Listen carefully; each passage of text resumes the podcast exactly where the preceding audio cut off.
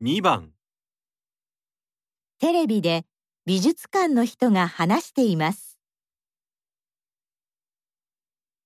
今月からワクワクタイムという新しいイベントを始めました。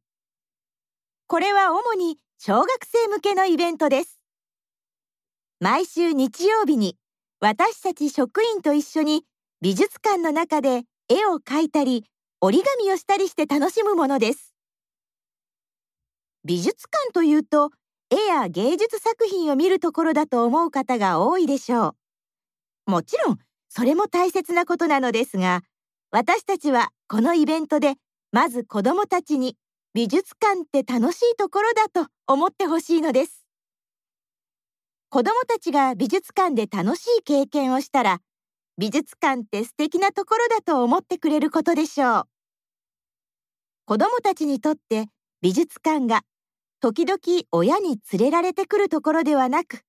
自分から行きたいと思う場所になるように望んでいます。ワクワクタイムの目的は何ですか？1子どもたちに美術館を好きになってほしい。2子どもたちに絵をたくさん見てほしい3子どもたちに一人で来てほしい。